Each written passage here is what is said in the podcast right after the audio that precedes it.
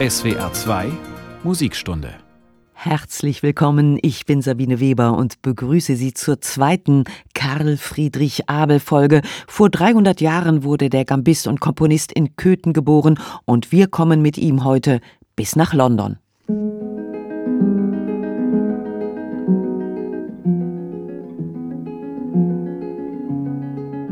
Gestern ist Karl Friedrich Abel von Köthen über Leipzig in Dresden angekommen. Wann Abel dem Angebot von August III. folgt, der ihn in Leipzig vorspielen lässt und sofort in seine Hofkapelle nach Dresden befördert, ist nicht überliefert. Das Probespiel vor dem sächsischen Kurfürsten und polnischen König in Personalunion hat unmittelbar nach Abels furiosem ersten Debütkonzert im Oktober 1743 in Leipzig stattgefunden. Schon bald wird Abel in Dresden aber aufgelaufen sein. Sachsens Hauptstadt ist ein Brennpunkt europäischer Musik, das Hoforchester ein Virtuosenensemble, das über mühelose Eleganz in allen Affektbereichen verfügt. Die Dresdner Musiker brillieren gern auch solistisch. Für Abel eine große Chance, dazuzugehören, dabei zu sein und Abel, dort angekommen, komponiert auch bald für brillante Solisten, wie in dieser Einspielung Bruno Delle Peller, Solocellist der Berliner Philharmoniker, hören lässt.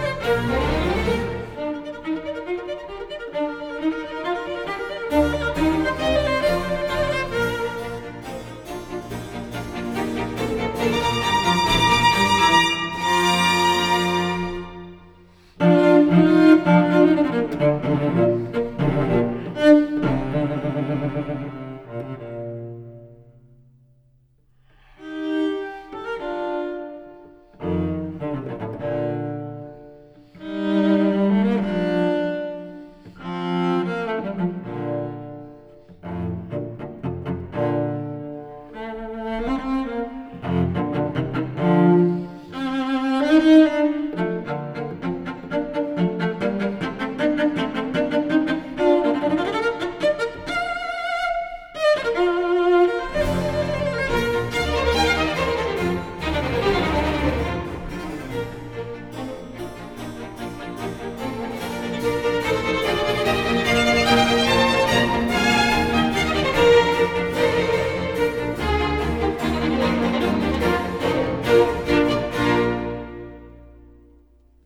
Bruno de Lepelaire, begleitet von den Berliner Barocksolisten, hat uns mit einem Satz aus Karl Friedrich Abels Concerto a Violoncello Concertata in B-Dur in die Sendung gewuppt. Die Kadenz, finde ich, war doch sehr abelisch, mit Doppelgriffen und empfindsamen Momenten. Abel hat sie später nachträglich in das Skript hineingeklebt. Gambist Abel soll ja auch das Cello beherrscht haben.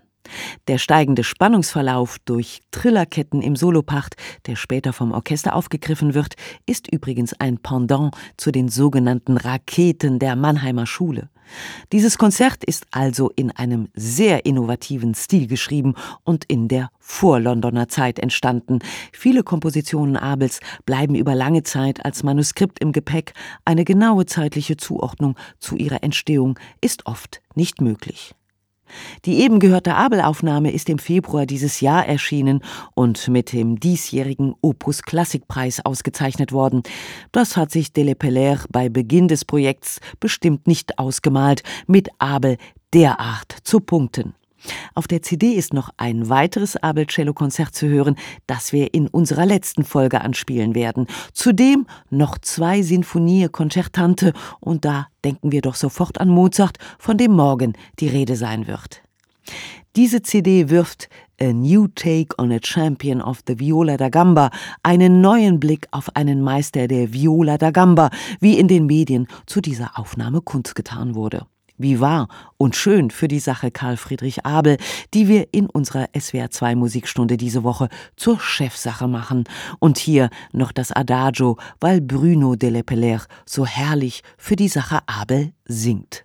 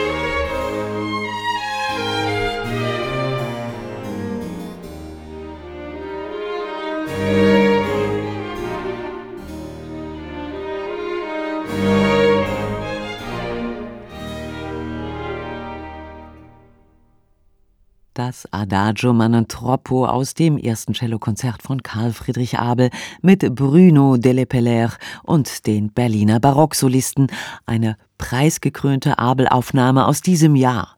Das Manuskript dieses Konzerts ist erst vor zwei Jahren von dem Kölner Cellisten Markus Möllenbeck spartiert und spielfertig gemacht worden. Entstanden ist es laut Abels erstem Biograf Walter Knape vor Abels Ankunft in London. Abel hat keine Briefe hinterlassen, kein Tagebuch geführt. Die Einordnung und Zuordnung seiner Werke in und zu bestimmten Lebensmomenten und Abschnitten verlangt wegen der biografischen Dunkelzonen schon mal investigativen Journalismus. Aber es gibt inzwischen jemanden, der in die Dunkelzone ein neues Daten- und Inforaster gelegt hat. Und was hätte ich ohne das umfassende, vor allem übersichtliche, gerade neu erschienene Abel-Werkverzeichnis gemacht? Die 450 Seiten im Paperback lagen unentwegt auf meinem Schoß. Das neue Werkverzeichnis zu Abels 300. Geburtstag pünktlich fertig geworden, ist im Ortus Musikverlag in Beeskow bei Berlin erschienen. Zusammengestellt hat es ein Abel-Fan der besonderen Güte, ein Diplomphysiker namens Günther von Zado. In der Gampenszene ist er mit seinem Notenverlag Güntersberg schon längst bekannt. Jetzt hat er auch noch 420 Abelwerke in Reih und Glied unter sieben Buchstaben kategorisiert. Das bislang gültige Knape-Abel-Verzeichnis kannte nur 233 Werke. Da wir gerade bei dem Thema Konzert sind, ein neues Horn sowie ein Violinkonzert sind von Abel aufgetaucht. Fonzado hat übrigens auch sämtliche Manuskriptsammlungen neu eingeordnet, sowie Konkordanzen zu den Nummern früherer, inzwischen unvollständig gewordener Verzeichnisse hergestellt. Da ist nämlich noch das Werkverzeichnis des Briten Peter Holman. Jedem Werk sind auch alle verfügbaren Infos beigefügt. Nachzulesen ist da auch, was, wann, wo, von wem bearbeitet, umgearbeitet oder wiederverwendet wurde. Abels Musik wurde sehr geschätzt. Für seinen umfassenden Abel-Einsatz hätte Günther von Zardow den Musiknobelpreis verdient. Immerhin sind er und seine stets mitarbeitende Frau in diesem Jahr in Köthen mit dem Karl-Friedrich-Abel-Preis geehrt worden. Er ist zum Abel-Jubiläum dieses Jahr erstmals verliehen worden, begleitet von Konzerten, die ein enger Mitstreiter von Zardos, der Gambist Thomas Fritsch, organisiert hat. Und Thomas Fritz hören wir jetzt auch als Solist in einem spektakulären Gambenkonzert, das natürlich auch im Güntersberger Notenverlag erschienen ist. Und es ist mit dem eben gehörten Cellokonzert verwandt. Der britische Musikwissenschaftler Peter Holman hat schon früh vermutet, dass das Cellokonzert ursprünglich ein Gambenkonzert gewesen sei. Anlass zu dieser Vermutung hat ein Verzeichnis verlorener Musik des Hofes Sein-Wittgenstein-Berleburg aus dem 19. Jahrhundert gegeben. Ein Johannes Beulert berichtet da von diesem Konzert. Anlass genug, dass der Gambist Fritzsch, ein Abel-Konnoisseur erster Güte, zusammen mit Holmen das Konzert rekonstruiert hat. Uns fehlt vom Cellokonzert nach dem dritten und zweiten Satz noch der erste. Hier kommt er in der neu-alten Gampenfassung. thank you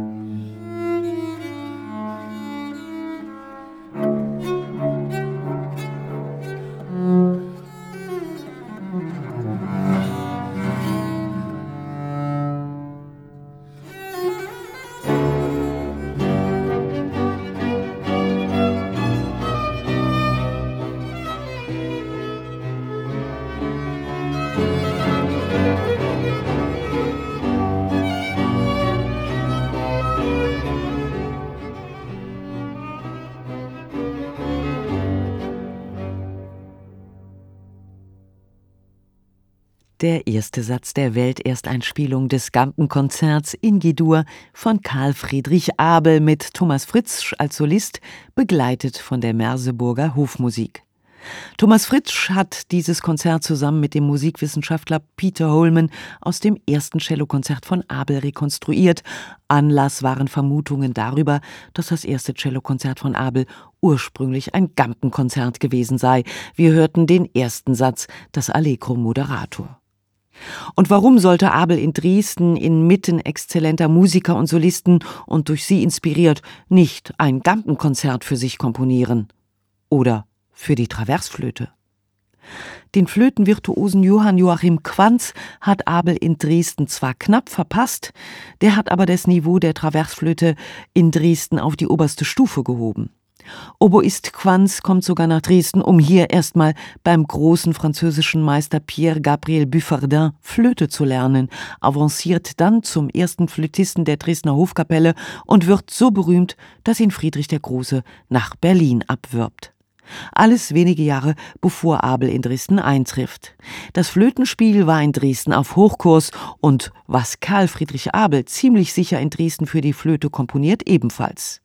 In diesem Adagio hilft Virtuosität allerdings wenig, denn es gilt, ohne Worte Leidenschaften zu erregen und zu stillen.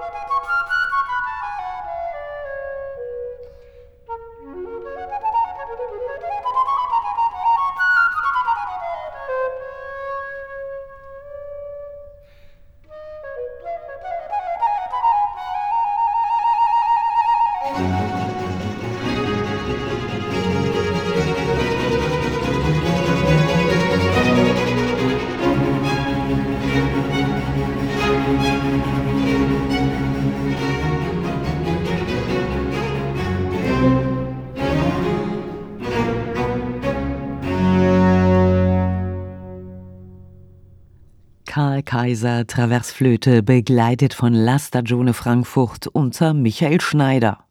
Vier der 13 katalogisierten Flötenkonzerte Abels haben sie in den 1990er Jahren aufgenommen.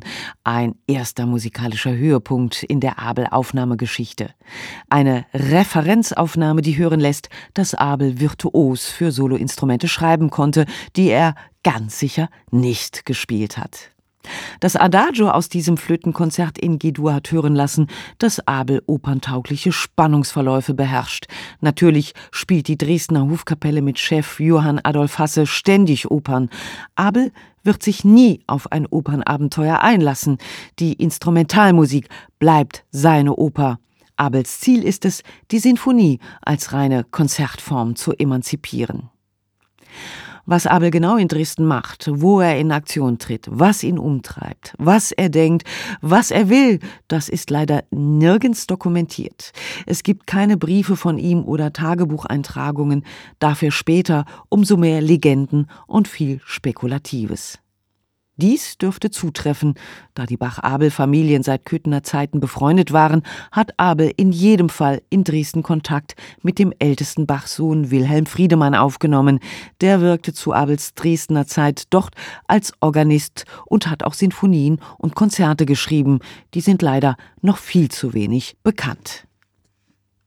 1756 beginnt der Siebenjährige Krieg. Sachsen ist leider das Hauptkampfgebiet. Dresden wird besetzt, die Hofkapelle löst sich auf. Abel muss sich einen neuen Arbeitsplatz suchen.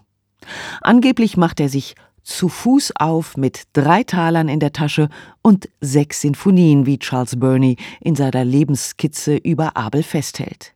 Der Abel-Biograf Walter Knape vermutet, dass es sich um die sechs Sinfonien aus Opus 1 handelt.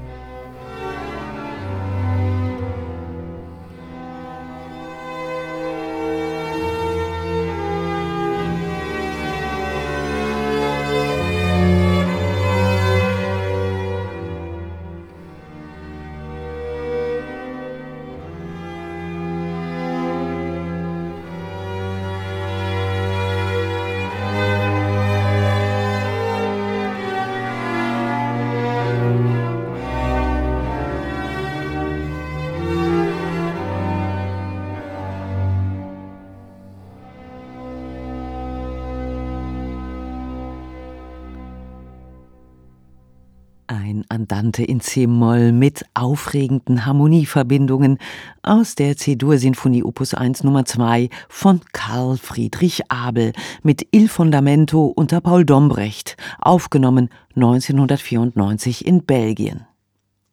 Abels Opus 1 wird erstmals 1759 in Amsterdam gedruckt.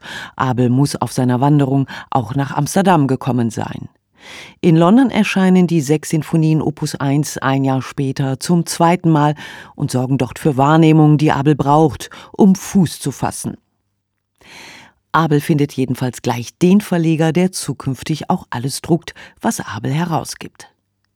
Die Sinfonien aus Opus 1 werden übrigens als Ouvertüren bezeichnet, weil sie dem Schema der kurzen dreisätzigen Opernouvertüre entsprechen, heißt aber auch, dass seine Sinfonien in London möglicherweise in Opern eingefügt und durchaus über die Bühne gegangen sein könnten. Warum haben es Abels Sinfonien in Paris nicht ins Konzertprogramm geschafft? Vor London versucht Abel erstmal dort sein Glück zu finden. Als Gambist zu reüssieren, musste er sich wohl schnell abschminken. Die Revolution liegt schon in der Luft. Die Viola da Gamba gilt als Instrument der Musik des Ancien Regime.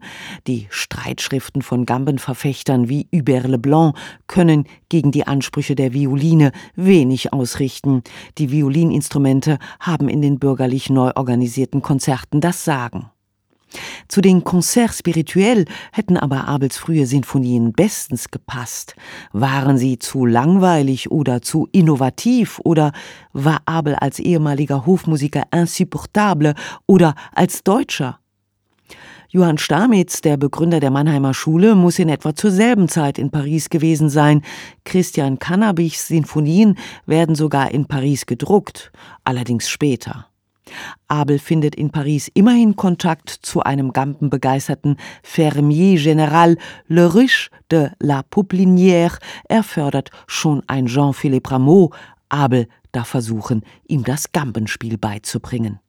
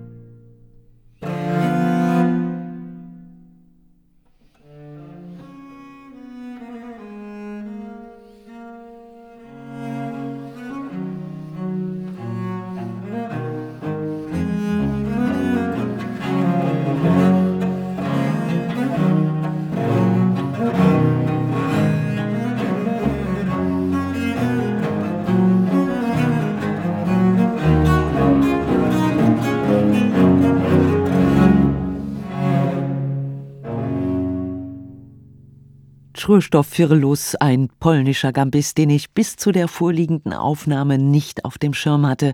Begleiten ließ er sich in diesem charmanten Rondeau von einem Violoncellisten. Und es versprüht doch ein klein bisschen französische Légèreté. Es gehört zur berühmten Malzahn Collection.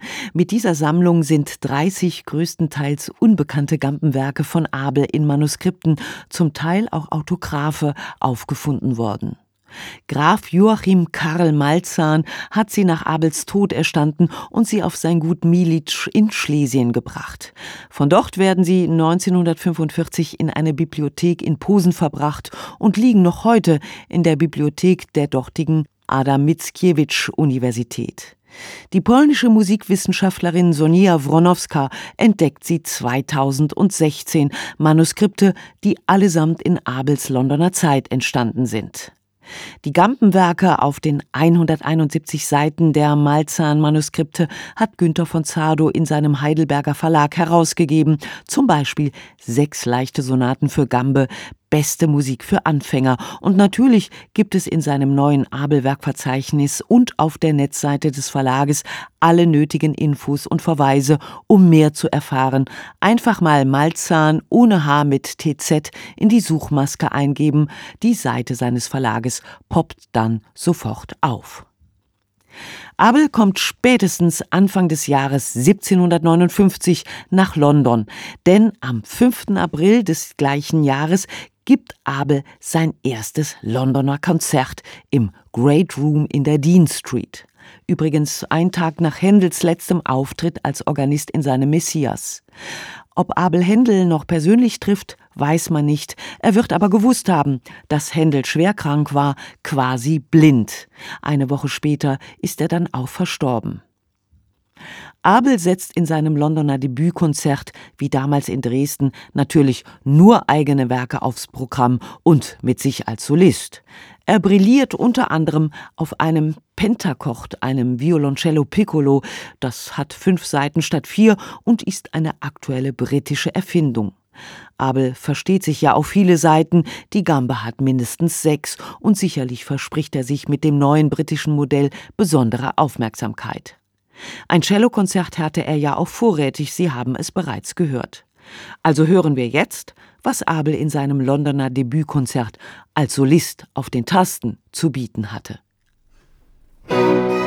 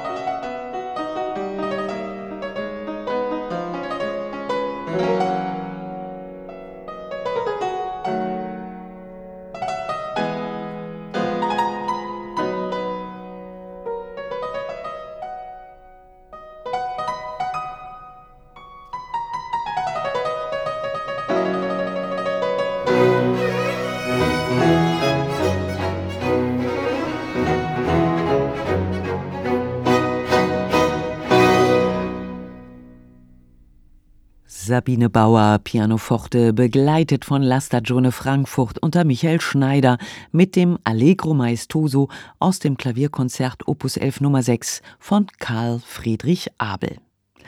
Michael Schneider ist ein Abel-Konnoisseur und gehört unbedingt mit zum Inner Abel Circle. Er hat mit La Stagione Frankfurt sowohl die Flöten wie die Klavierkonzerte von Abel aufgenommen, wie gerade gehört. Der Solopart sei nicht allzu schwer, meint er übrigens im Booklet zu dieser Aufnahme, möglicherweise, weil Karl Friedrich Abel als Tastensolist nicht ganz so brillant war wie auf der Gambe, aber auch diese Musik atmet den typischen Abel-Charme. Ich will nicht immer nur mit Schwierigkeiten kämpfen und mit all meiner Kraft spielen, soll er einmal zu Charles Burney gesagt haben. Ich mache meine Sachen so schwer, wie es mir gefällt, nach meinem Gutdünken und dem Geschmack des Publikums. Wie sich Abel an die vorderste Londoner Front vorarbeitet und, unterstützt von Johann Christian Bach, kompositorische Feuerwerke zündet, erfahren Sie morgen. Die Begegnung Abels mit Mozart ist auch ein Thema. Ich wünsche Ihnen noch einen schönen Tag mit SWR 2 im Ohr und sage Tschüss, bis morgen, Ihre Sabine Weber.